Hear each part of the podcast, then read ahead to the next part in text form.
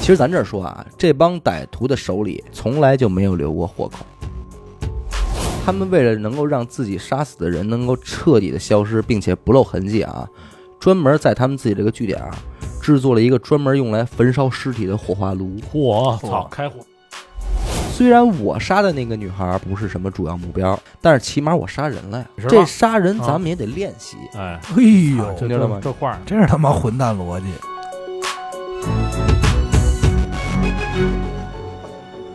大家好，欢迎收听娱乐电台，这里是悬疑案件，我是小薇。阿达，圆上，呃，这一期呢，继续给大家带来一个案件啊，我讲。啊，小伟路，呃，开始之前呢，还是得说两句闲话啊。嗯。第一是我感冒了啊，这个语语音这块儿大家多担待啊。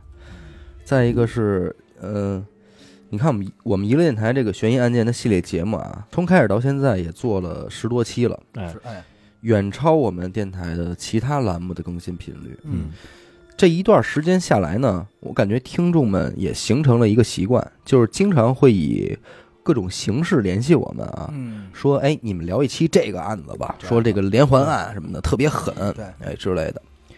听众们的这种行为啊，就是还能想着我们，就是给我们这个案件节目添一些素材，嗯，我们绝对是报以感谢啊。对对，这些案件呢，我也都看了，其中不乏一些的确很棒的案件嗯啊。我们也在，我们确实在节目里也录过，就是有听众投过来的案件啊啊，录过的，嗯。但是为什么更多的案件我们没能使用呢？这其实关乎于一个我们对这个案件选材的标准问题嗯啊。就有些案子吧，你乍一看名字其实挺邪乎的，对，起的挺狠，但实际上你把这个案子要是摊开来看的话，嗯这我觉得阿达跟许先生也有同感吧，就是它本身没有什么可讲的，就是叙事，对吧？你说一个人杀了一个人，然后被逮着了，对，流水账没什么就意思，就流水账了，那还有那一人杀了一个人，又杀了一个人，又杀了一个人，最后不知道是谁，也没什么意思。太没意思了。对啊，对，就是在这在我们看来，实际上是没什么内容的。就是我们更希望找到一些本身足够曲折离奇的案件啊，嗯来跟大家聊精彩一些对，这样其实也更有我们的发挥空间啊。而且更重要的是啊，除了案件经过本身能够占一个“奇”字儿之外啊，从而让大家对人性本身进行一个重新的审视。对，这个是我们认为一期案件节目能够给大家带来的最大价值。嗯。啊。不能不光跑这儿过瘾了。没，错，哎，不过在此呢，还是得感谢诸位听众能给我们投这个稿对对对，特别且十分鼓励这个行为，嗯。不用停啊，这对我们来说确实是挺有帮助的啊。如果要是能全都私信给我们是哎，最好的。对，这我想说呢，就是你和灵异的投稿是一样嗯，大家得注意一下投稿的渠道，嗯就是您要是发在听众群里，或者是在节目的下方评论啊，留言，那对我们来说其实意义就真不大了，对对吧？您说别人都看完了，那我们还有什么心气儿讲啊，对对吧？就不算投稿了。所以啊，投稿的听众啊，无论您是私信娱乐电台也好，呃，是公众号留言也好，甚至在各个收听平台私信我们都好，只要是一个私域的对话空间啊，这些都没问题。您怎么方便怎么来，好吧？对行，咱们再次感谢大我再家。我再补补一两句哎，你说，哎啊，就是比如说这个，其实啊，这案件题目也不是说多私密的东西，对吧？你甭管是投稿在哪块儿，当然还是尽量在公众号私私聊嘛，对吧？对。嗯。但是你说出来这个，咱们聊完这案件之后，肯定多多少少有听众会听到。对。对，啊，这是正常的现象。就比如说我上次说那案子，对吧？嗯。很多人都听过，没错，没错。但是其中很多道理啊，一些嗯哎脑洞或者哎脑洞这种东西，可能是比较引人深思的，就拿出来再聊一聊这哎，事儿。对对对。哎，就至少我们认为还挺有讲的意义的，对对对对。吧？嗯。哎，那正好说到你刚才说上次你讲那案子，你先道个歉吧，嗯。地名说错了。啊对，所有的评论都是说是江宁区，啊江宁区。我我看的最多的就是这个，我都我我也不知。道是什么情况，我脑子真抽了，就是眼睛也没好使，啊。是耳朵也没好使，就过来了。嗯，上一期的案件啊，是由许先生主讲的这个南京活死人案件活死人嗯。啊。这一期大家的普遍反应是，哎，这个案子我在哪儿哪儿哪儿哎看过，其实很多地儿都看过啊。嗯，也有的说是因为这个当时拍卖这个房子算是凶宅，对对对。哎引起的这个当时新闻关注之类的啊，嗯这都无所谓，嗯。挺好的啊。这不是上礼拜三阿达直播来着吗？嗯，嗯对，头直播那会儿啊，我们仨坐一块儿就又聊这个案子来着嗯。啊。就提了一点这个个人的猜想，完了琢磨着呢，在这一期的开头呢，跟大家叨唠叨唠，算是一个跟进或者拾遗吧。啊，结果呢，无独有偶，啊，有一个听众哎，一位网名叫做“一吨超人”的听众啊，哎留言，挺挺狠，挺轻的，挺胖的一个轻超人啊，一吨超人，在节目的下方进行了这个评论。嗯其实他和我后来聊的这个猜想就十分相似。嗯他的留言是这么说的啊：田明成的手机和证件落车里了，嗯，被火烧了，还能辨认出来，嗯，可以。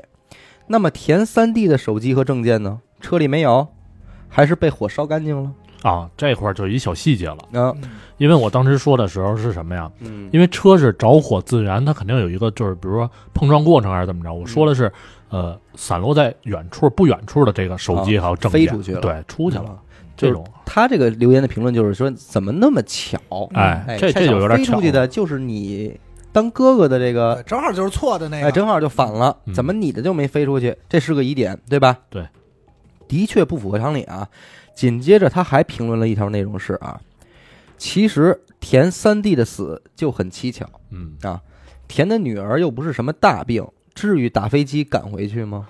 啊，然后三弟开着田的车，就这么巧就自燃了。嗯啊你再着急，能这么巧把手机、身份证全部都落在车里吗？嗯对啊，你怎么不把飞机票落在车里呢？嗯最后又这么巧，正好在日本买了一份一千万的保险，嗯嗨，无巧不成书，对吧？哎所以我觉得，其实我们俩怀疑的是一件事儿，嗯。就是是不是田明成和薛立平两人啊合谋杀死的这个弟弟，就是让你死，来冒名顶替我，从而骗取这一千万的高额保金很有可能那天借钱都不是很成功，啊，对吧？然后就对。起了杀心了。哎，起了这个杀心，又或者说啊，是不是二人在日本购买保险的时候，这一系列的计划就已经计密划好了谋好了呢？，嗯有可能，很有可能。嗯这是一个怀疑方向吧，嗯对吧？另外啊，我个人还怀疑什么呢？有没有可能车辆的自燃就是薛丽萍和唐凯当时要密谋杀害田明成而谋划的？这就是另一个方向了。哎，对，啊这是一个方向，对吧？有可能当时的薛丽萍和唐凯已经是红杏出墙，成了好事了，零五年对吧？？嗯那俩人一不做二不休，杀夫骗保，嗯，对吧？然后俩人携巨额保金，牵手走向美好未来，这也是一种可能性啊。有可能。当然，这些只是我们很不负责任的一些揣测嗯啊，报道上也并没有这么写，大家就一听嗯，就得了，对，对吧？没错。毕竟结案了。对对对，咱们正式进入今天的案件啊哎，今天的韩国至尊派杀人案。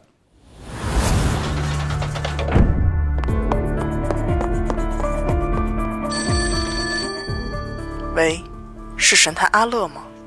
是我，什么案件？没有案件。再见。哎，别别别，我是想听您给我讲几个案件。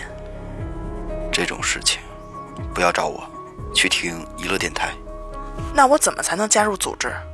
关注微信公众号“娱乐 FM”，加入微信听众群，那里有你想要的。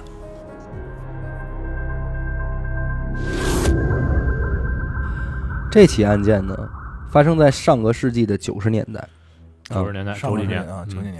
韩国这种典型的资本主义国家啊嗯，它当时的贫富差距已经是拉开了，嗯。那肯定啊。特别大，就是社会阶级也已经分得比较明显了。对。嗯但是还是那句话，人不患贫患不均嘛，对吧？嗯。我在节目里老爱说这句话，穷不可怕，就是没有人受不了的穷，嗯。但前提是什么呀？咱得一块儿穷，嗯。啊怕就怕的是我穷你富，对吧？我吃哎不着的东西你吃着了，阶级感出来了。这一下就麻烦了。嗯，马上一个问题就会在贫穷一方的内心萌发，就是凭什么你有我没有？哎，其实他这么想没有问题，对。可是这个问题他没想完整，凭什么你有我没有？这是上一句，紧接着下一句，你是不是得琢磨一下？那是不是我哪儿做的不够好？哎，对吧？这是一个正能量的人应该想的问题。这有那本事。对，是不是我不够努力啊？嗯，他不往我想，他就只停留在这第一句：凭什么你有我没有？啊，这个时候他要是再看见点社会上的不公平的事情，嗯那完蛋了，啊，原来你有我没有，是因为你他妈的不公平，对你你们害我。嗯一叶障目啊，这个魔鬼的种子也就种下了。这种不得志啊，又怎么着，就对全起来了。所以公平的事儿他们也就看不见了，嗯。即便是看见了，也不愿意再去相信了。嗯。那仇富的心态呢，也就萌发了。啊。今天的这个案子的根源，就是因为这“仇富”两个字儿。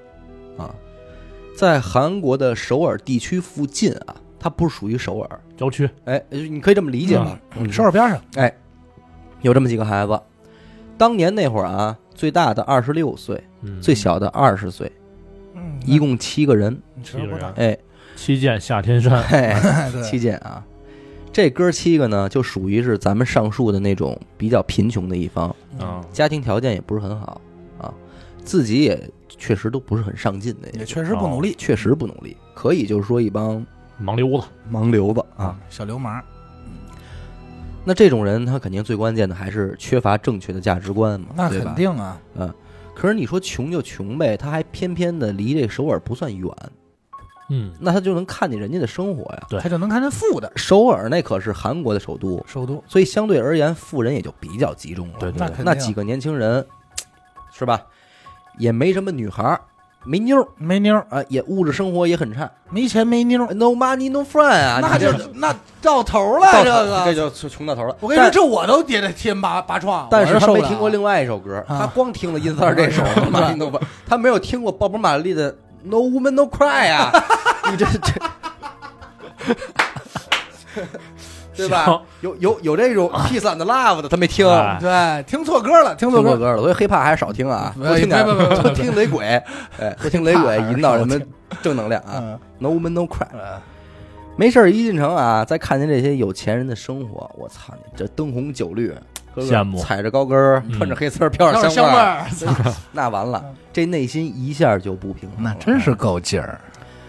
这其中一个孩子就说：“说大哥，咱们这怎么他妈这么穷啊？嗯说他们家这帮有钱人也看不起咱们嗯，啊，咱打个工还老骂咱们，是吧？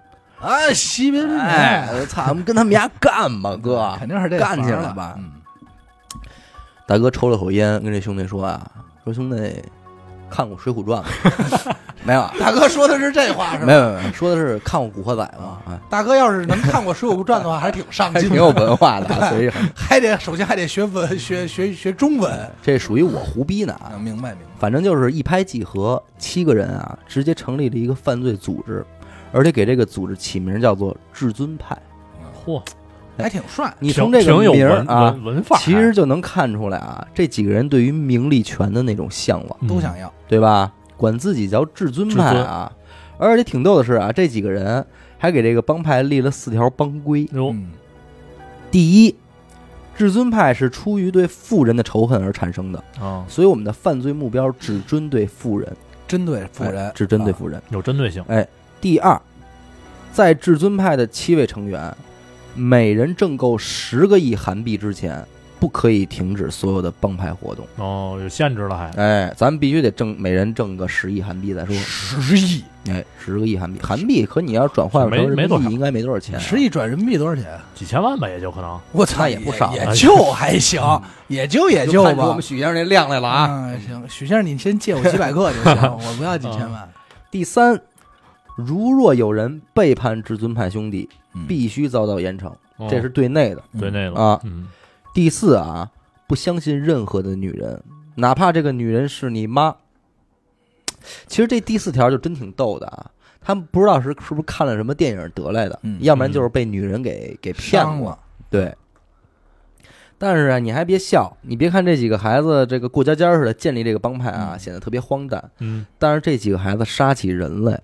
可是一点儿都不手软，其实我听这四条帮规，我就没觉得跟过家家似的是吗？啊。按理说，你其实你不觉得他们这几个孩子还是应该是受到过一些什么影视作品或者是文学那种影响？肯定那肯定，因为这在咱们看来其实特别充满这种色彩，嗯，对吧？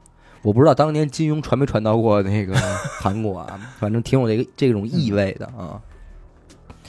几个孩子犯罪手法非常残暴，嗯他们在这个所谓的秘密的据点里啊，讨论如何杀人，非常学术的讨论如何杀人。哦，嗯。哎，就是说 杀人这事儿，咱们得掌握，这是以后咱们至尊派每个成员的一个基本技能。技能，嗯，对。就那种，我认为这个杀人要先从脖子开始。别不要这个口音啊，不要这个口音，肯定不是这种口音。啊，不是那种哈。对啊。你那是红烧肉的红烧肉的走，这个现在也可能是从背后入手那种。啊，推一推眼镜啊，哎。嗯，他们啊，先是讨论如何杀人，啊就是杀人的手法，继而还想到了什么呀？毁尸灭迹。哦，处理方法，哎，他们为了能够让自己杀死的人能够彻底的消失，并且不露痕迹啊，专门在他们自己这个据点啊，制作了一个专门用来焚烧尸体的火化炉。嚯，操，开火葬场都挣钱了，哎，真的非常齐全，那干点别就的吧。可见他们真的不是打算小打小闹一下就完事儿。嗯干大事儿，真的，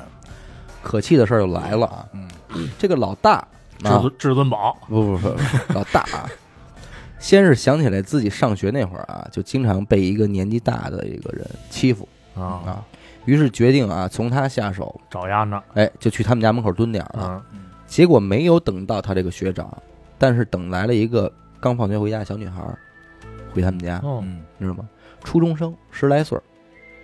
这个女孩儿谁呢？是他这个学长的一个小侄女儿啊，亲戚，这老大直接就把这小女孩给绑走了，嗯，继而先奸后杀，我操，手法还非常残暴。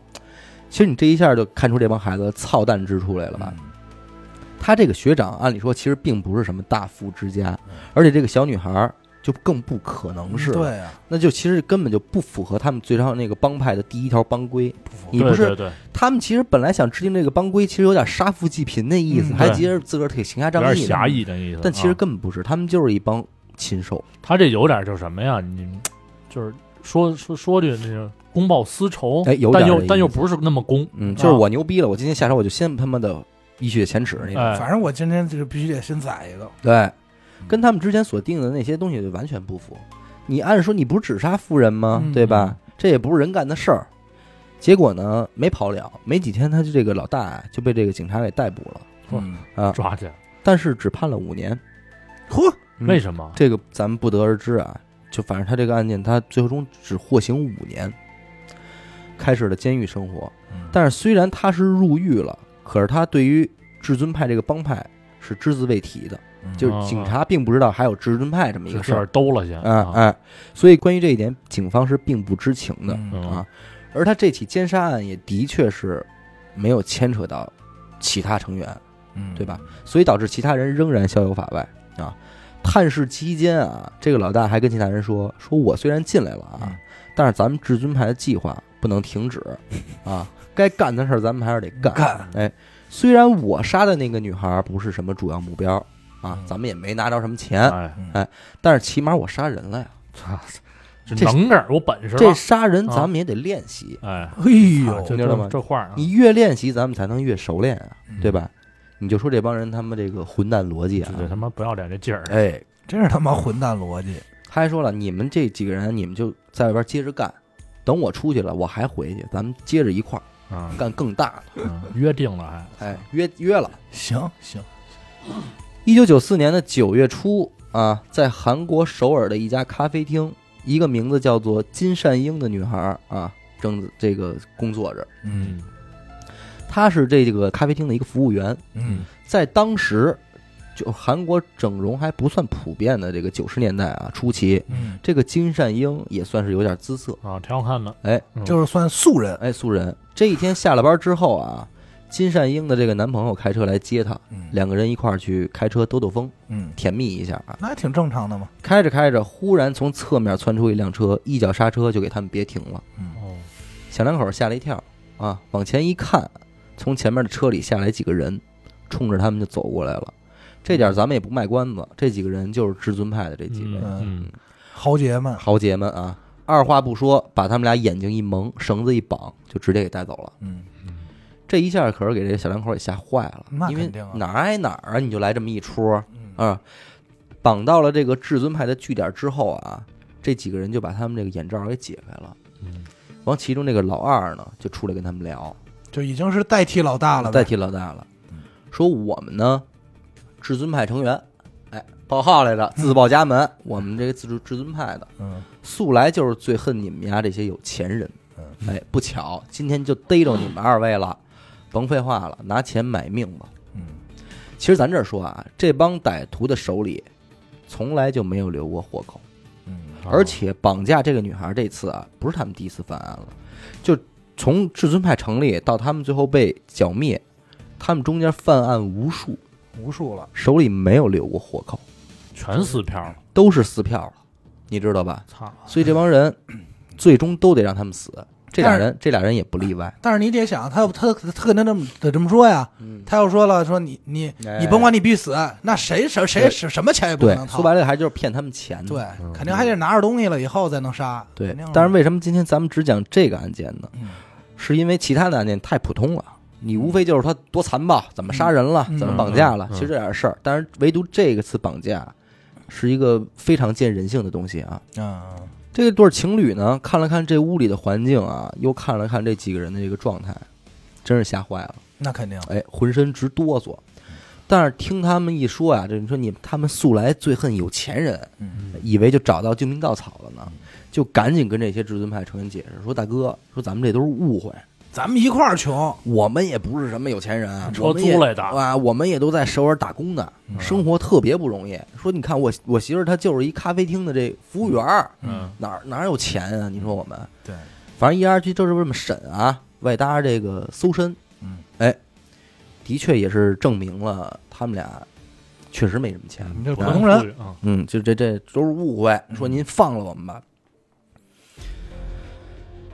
这这这这这这老二一看呢，这情况确实是这样啊，于是说啊，说那看来你们也确实不是什么有钱人，嗯。那既然用不上了，那就直接给你们杀了吧。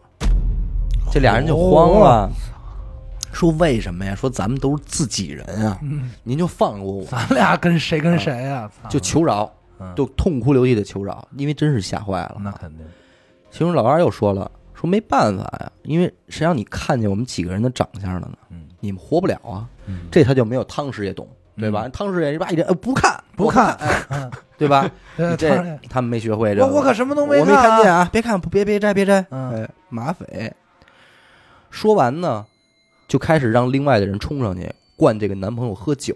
嗯他这么做啊，实际上想制造一个什么呀？俩人酒后开车发生车祸、哦撞死了，嗯意外这么一个事儿，可能也是想尝尝这个高智商犯罪这块儿的，啊。想计划一下。操这边的人灌酒啊，另外一头这个金善英就大哭，嗯。就爬过去抱着这个人腿说：“说我求求您了，您饶了我们吧！嗯。说咱们都是自己人啊，不想死。嗯，”之前咱们说啊，金善英长得还算不错，嗯不错，有姿色，这老二低头一看呢，也品出这么一个事儿来，嗯。说：“你觉得咱们是自己人是吗？嗯，？”说：“那我觉得咱还不够近啊。”说着呢，就哎呦，开始了。过程咱们就不说了啊，总之就是呃这几个人挨着个儿的就把这个金善英给轮奸了。这继承老大的遗志，可能哎，哎呦，由于金善英也是保命心切啊，嗯所以没办法整个过程其实没敢做出什么太大的反抗嗯啊，只是强调希望能够饶他们一命嗯之类的这种话。这一切的经过，金山英的男朋友就在旁边看着，真他妈残忍。操手脚被绑也没法做出什么反应，只能是嚎啕大哭。嗯。啊。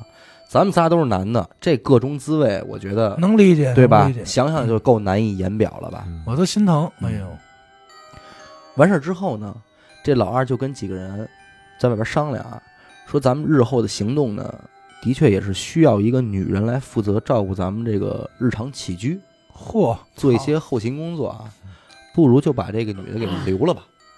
饶她一命还啊，说句苍点的话啊，几个人可能也是玩出好来了嗯啊，一合计呢就给答应了。嗯转过头来，咱们再说这个金善英啊，被这一些这个禽兽一通蹂躏之后啊，嗯他的想法是以为这样就就就可以保命了，就对对对就这样了。我都付出这么多了对，应该这事儿就就完了呗。嗯结果他还是想简单了。嗯这个老二走了过来啊，往地上给他扔了一条绳子，嗯然后对这个金善英说：“说你不是想和我们成为自己人吗？让我们饶你一命。嗯，你现在就拿这条绳子去把你男朋友给我勒死。真操心，勒死之后我，操我们就饶你一命。”在这儿，咱就不得不说这几个人的行为简直禽兽一般了吧？嗯，有点这有点狠了，但是更让人可怕的是，金善英满脸眼泪的拿起了这条绳子，在至尊派成员的威胁下，亲手勒死了自己的男朋友，真杀了，勒死了。哎呀，如此之后呢，至尊派的成员也的确是饶了这个，把他留在了据点，成为了奴隶一般，嗯啊照顾着这些人的饮食起居。做做饭什么。半个月之后啊，至尊派成员绑架了当地的一个中小企业老板，叫苏先生夫妇啊，嗯并索要赎金一亿韩币。嗯当然，这个价格的确是在苏先生的能力范围内。嗯在苏先生交出赎金的两天之后，这会儿畜生完全没有兑现承诺，并且再次威胁李善英，让他用枪杀死苏先生。面对威胁的李善英再一次的照做了，亲手杀死了苏先生。而苏先生的妻子呢，也被其他的至尊派成员用乱刀砍死，这就已经是这个英子手里就两条人命，两条人命了。这两具尸体呢，就在他们这个据点里进行这个火化烧毁啊。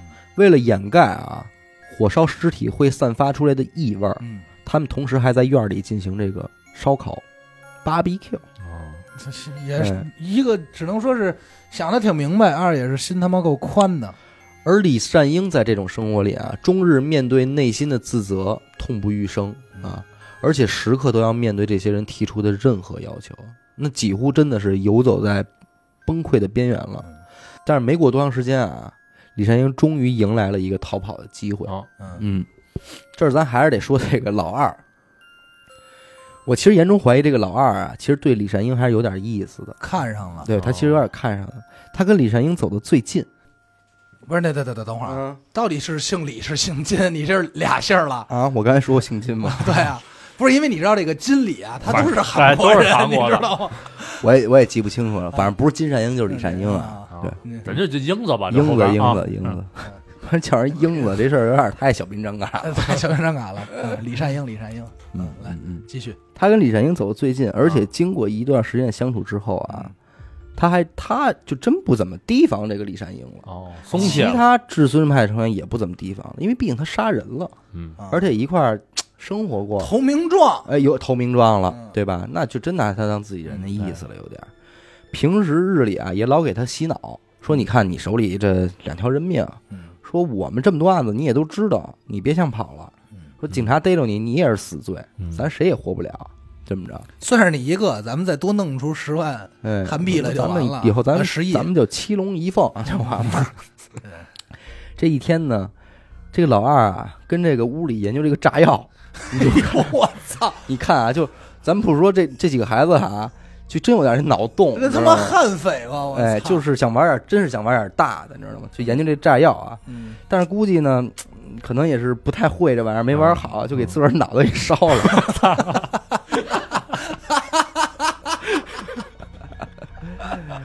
这是真事儿啊，真给自个儿脑袋给烧着了，烧了，反正烧伤了啊，伤的不算重吧，但是也不轻啊，反正就是得去医院看病。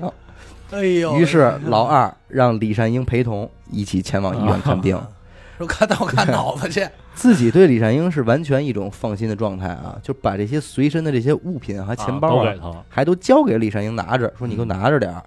自己呢，只身进了这个诊室治治疗。嗯，那这对于李善英来说，可算是一个千载难逢的好机会了。好机会。嗯，但是李善英在门口还真的迟疑了，你知道吗？他是真的把自己当成至尊派一员了吗？没有，那肯定没有啊他是真怕了。啊，就是在心里做抉择，其对实，他都没想说我要是报警之后会有什么后果。嗯，他想的是，如果自己没跑成，被逮回去了的话，他自己肯定死定了。嗯死定了。嗯，用他的话说啊，他们有一百种方法弄死我，对吧？嗯这个他是完全明白的。这我也信。嗯。可是时间就这么一会儿，他要是现在不跑，等一会儿老二看完病再出来，他可就彻底没机会了。嗯就是再有机会就不知道猴年马月了。对李善英这会儿就拔腿一横，不是李善英这会儿心一横，把腿一横，把腿一横，兄弟那就摔那儿了，摔一跟头。我感冒了，我感冒了，今天你这个感冒了是阴色，你是不是也玩炸药来着？不？你把脑子炸坏了吧？崩了，啊把腿一横劈开了。把腿一横，邦当就摔那儿了。哎李善英把心一横，拔腿就往外跑，你知道吗？跑到医院外边的马路边啊，伸手就拦了辆出租车，一个劲儿就跟这司机说：“师傅，师傅，您赶紧走，赶紧走，说越快越好，我现在正在被黑社会追杀。”啊，这点咱就不得不说了啊，这很有可能这天底下的出租车司机都一个操样。嗯。这司机一听说什么黑社会，嗯。操，没事儿，姑娘，说你看哥哥我，周围这片大大小小黑社会，没有哥不认识的嗯，都给面儿啊，知道吧？你就踏踏实实坐这儿，甭问，甭担心我啊，保你，我保你了。行完，这肯定吹牛逼呢，这个那肯定是他要是真有这么大本事，他不能开这出租车，对不对？呃对，但是李善英听完了之后吓坏了，操 心想完蛋操，啊，又上了贼车了，操！对，出了我狼穴又入虎口，对他要是真认识至尊派那些人的话，那我肯定完逼蛋了，我死定了，对吧？都没犹豫，打开车门就跳下去，嗯，就又跑了两条街，才再拦了一辆出租车。啊，然后这回一下打车才到了自己家附近的一个宾馆，嗯。都没敢直接回家，因为在日常的生活中他们是晚，这些人是知道他们家在哪儿哦，你知道吗？所以他没敢回家，他就跑到一个宾馆，哎，他这个莫名失踪，这个父母也没有说找什么的，肯定是报警，肯定是寻找了，但是你没有这种线索了，已经，对吧？而且你想想，如果是男朋友也找不到了的话，我说你私奔了，嗯，对吧？在宾馆里躲了起来之后呢，赶紧给自己的好朋友打电话，嗯说嗯你赶紧过来，我这边出事儿嘛。朋友闻讯也是连同老公一块儿啊嗯，到了这个宾馆去找李善英。嗯当自己的朋友推开房门的那一刹那啊，李善英就放声大哭然后诉说了自己这段时间的恐怖遭遇。嗯，朋友听完也是吓坏了，但是李善英说：“我现在不知道我该怎么办。嗯说因为我的确我杀人了，嗯，说我我该报警吗？嗯，就是我是报警还是就此了结？就是我自杀，还是说跑路，还是说报警？当然这块儿他此时此刻的心理活动啊，我觉得咱们也只能是揣测。嗯。确实是，如果他报警了的话，后果他不知道，对他很有可能他也会被判死刑，对，他他就完了。还不如但是是自己死，但是如果他不报警呢，那也就是说这帮人仍然在外边，但是他没准能苟活，他没法苟活，因嗯为他随时可能面临这帮人对他的搜查和寻找。对，但是他就偷摸的呗，比如换个城市，换个更远的地方，他家人怎么办？嗯嗯，人这怕报复，对呀、嗯这些事儿他都都得考虑到。反而在朋友的劝说下，也在自己的决心下啊，最终他还是选择了报警。哎，嗯，其实我觉得也是，嗯这是最最理智的。但是他没敢打这个所谓的当地的这种幺幺零啊什么的，他没敢。嗯他是给他打给了谁了呢？打给了他认识的一位刑警嗯。这就还得再往前说啊，这个李善英啊，他之前不是在这个咖啡厅当服务员嘛，嗯。哦，经常光顾他们咖啡厅的有一位刑警嗯，啊，一来二去呢，也就跟他熟络起来了嗯，所以两个人还是互相有这个联系方式的。嗯。其实想追他可能，呃，那咱们不揣测啊好，办事儿反正他认识这么一个人，好办事嗯。于是马上给这个警官打了这个电话。嗯，这个警察其实接完这个电话之后，一度认为李善英嗑药了，嗯，哦，因为他所说的事儿一切太不太扯淡了，太太扯淡了。但当他见到了李善英本人以后，听他完整的诉说整个过程以后，才认真的对待这件事儿，嗯。嗯，然后立马组织警力，就奔赴了这个至尊派的老窝。再转过头来啊，说这个老二，嗯。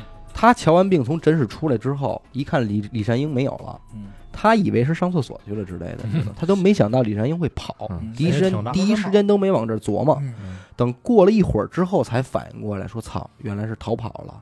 嗯，”反正当时也是肯定是气得够呛，心说让我逮住你这回你必死必死啊！然后也就直接回到自己的据点了啊，都没想着李善英能报警。嗯，你知道吗那肯定，对他如果能往那事儿想，他不回据点了，对，或者说赶紧叫兄弟们赶紧跑吧。对，没有，嗯就是自个儿就回去了。还回口 BBQ 呢，可能，对，因为所有人都这么认为的。李善英也早就是至尊派的一员了，他没那胆儿，对他们，他可能他们现在充其量认为李善英这叫背叛，嗯，嗯不叫逃跑，你知道吧？结果回到据点的老二刚把这件事儿跟同伙说完啊，警察们就到场了嗯啊，一个不落全给摁了。嗯当然了，呃，最终至尊派的全部成员全部被判处死刑，嗯，一九九五年执行，一个这都没活了这这。英子怎么着了？李善英虽然最后没有被判刑，嗯，但是至此以后便患上了严重的抑郁症。哦，哦，他连他都没被判刑，那肯定不能判，这属于胁迫了。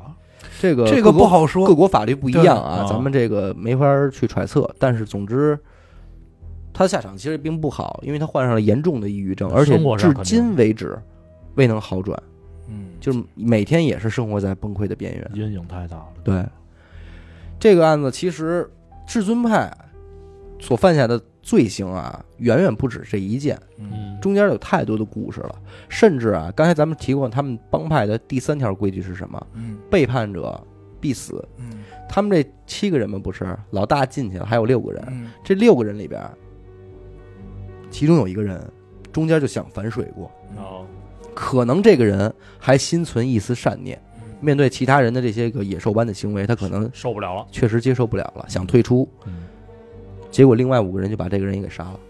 哦，就已经少了一个了，逮的时候。对对对，所以这就是当时的一个轰动韩国的一个特别大的一个事件。一个团团伙作案哈，对对对，我觉得这也是这也是一个所谓资本主义社会应该是呃通病吧，嗯，就是通常会会会发生的这么一种这种病态的但是社会现象。但是实际这事儿没完啊，嗯，怎么讲？您得这么想啊，老大呢，老大不老大也死了，对呀，知道吧？啊最后也给判了。也给枪毙。啊，就是也给判死刑了。对。啊。就是因为是不是我想的是他们那几个逮了，因为老大你想，嗯除了强奸那女孩当时就被逮了以外，剩下的案子其实没他事儿啊。奸杀嘛不是按理说他没他事儿，啊但是结果就是也给，那必须是要不这人放出来啊，一个也跑不了。没错。可能有个什么什么 这个叫什么私建帮派的这么一个罪，没准就哎，但是这个案子啊，真正你说几个年轻人成了这么一个帮派，干这种打家劫舍的事儿，这个不奇怪，嗯，各国都有，对各个社会都有，对吧？呃，你是说他是杀了人了也好，你说他是打了劫了、绑了架了也好，嗯，都有。但是唯独这个案子里边，其实最为核心的是什么呢？就是李善英。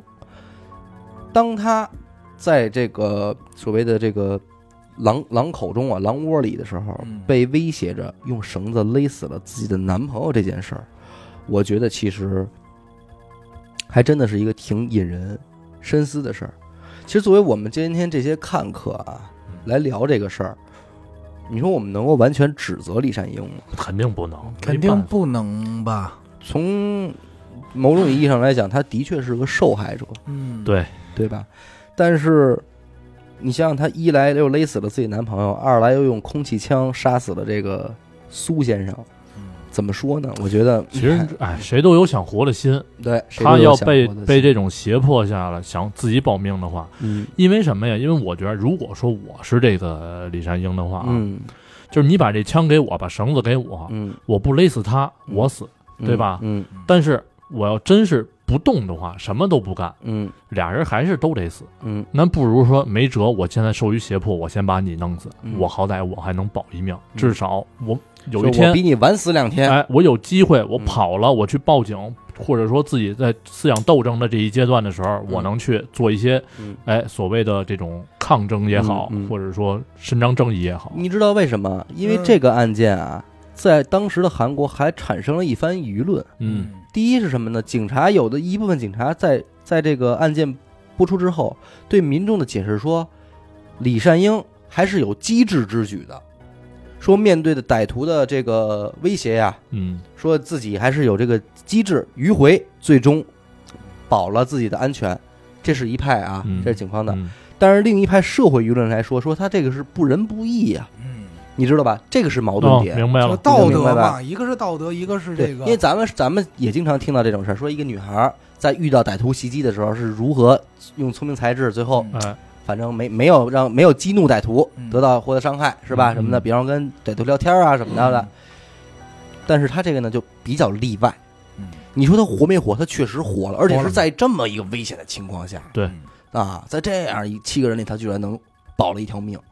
但是你说他有没有不仁不义的那一面呢？那从圣人角度出发，又确实存在。有这个，有时候道德可能在某些时候就不能拿道德来衡量了吧？嗯嗯，咱就退一万步说啊，嗯不没有这个李善英，那这个团伙就能一直逍遥下去了吗？就还得有别人。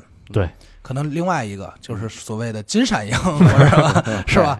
另外一个人，然后他会出现，然后无论以什么形式苟活下来，最后报警，嗯然后让他们去逮了，这是肯定的，嗯就是早晚有一个事儿。但是这个具体要是说人性上的事儿，真的不好说。你说要是真是我就一股气，你杀，那我们都死了得了，嗯那他们是不是还能消耗的时间会更长呢？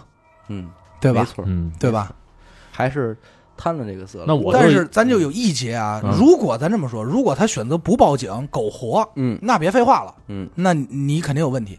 这个英对子，肯定也。是有问题。就是说，就是无论你做什么斗争也好，怎么着，其实如果是我的话，还不如就选择第一时间就出去就报警嘛，因为我想来想去哪儿都没有警察安全。当然，我现在不处于那个事儿啊，我我可能不会去想着说牢犯有多痛苦，怎么着的嗯啊，可能站着说话不腰疼。但是，可能我觉得最理智就还是先找警察吧。嗯我刚才想到一点是什么呀？就是说，这个假如说这李善英嗯真的就是一跟这个男朋友一块儿死了，嗯，哎，大意了这种，嗯那这帮说这个李善英不仁不义这帮人，他们就能给放一个，比如说立一什么这种英雄的这种称号吗？对，也没戏，啊没戏，也就是一个受害者了。嗯，对，这就是所谓的看客心理。看客心理，嗯。对，这有点站，这才是站着说话不腰疼。啊，事儿没发生在自己身上，他永远有的说。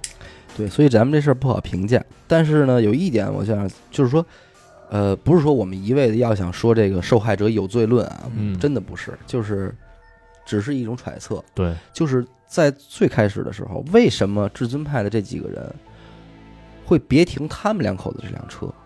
嗯如我自己脑子里添戏啊，可能真的不是事实啊，诸位听众。但是我自己脑子里添戏，会不会是可能在两辆车并驾齐驱在路上行驶的时候，这边就就递给了一些眼神儿，显得我们很牛逼？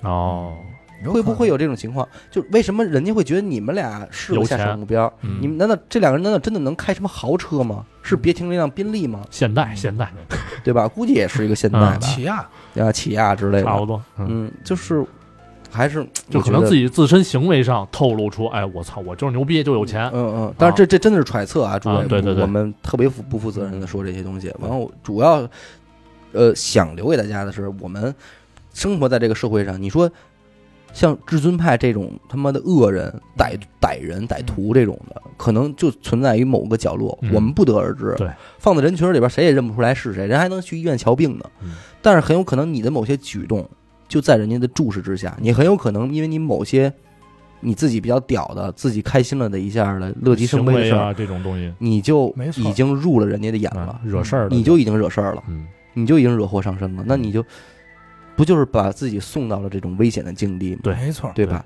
所以还是那句话，第一，危险的地儿我们少去。你明知道这种地儿它肯定就是弥漫着危险，嗯，对吧？你比方说单身女子，你直接往三里屯跑，然后喝的烂醉如泥，我觉得这个是常识问题，对对嗯对吧？这都不是说我我天真无邪，这个不叫危险，这个叫地信号啊。对，这就是给你呢。这在原原始生物中，就是这个雌性啊，或者雄性，有的时候就会标记，就是放出一些味道或者一些记号，就是我最近我最近方哎便，差不多了，快差不多快啊我不是我我最近方便，嗯我最近周期都很好，嗯身体倍儿棒，吃嘛嘛香有，余力，对，来找我，对，所以我我我觉得这个才是我们应该有的一种意识，对吧？嗯对你想想他。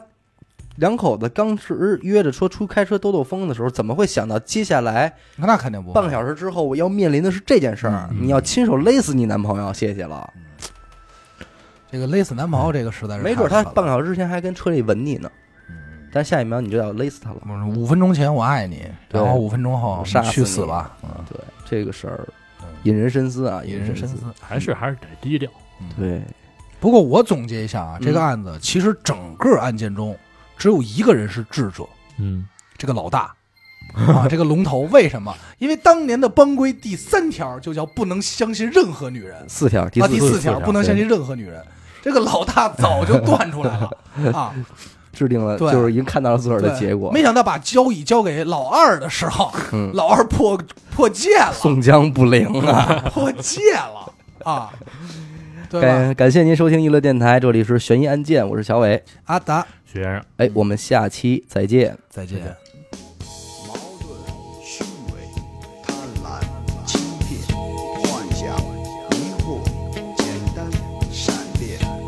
Tchau.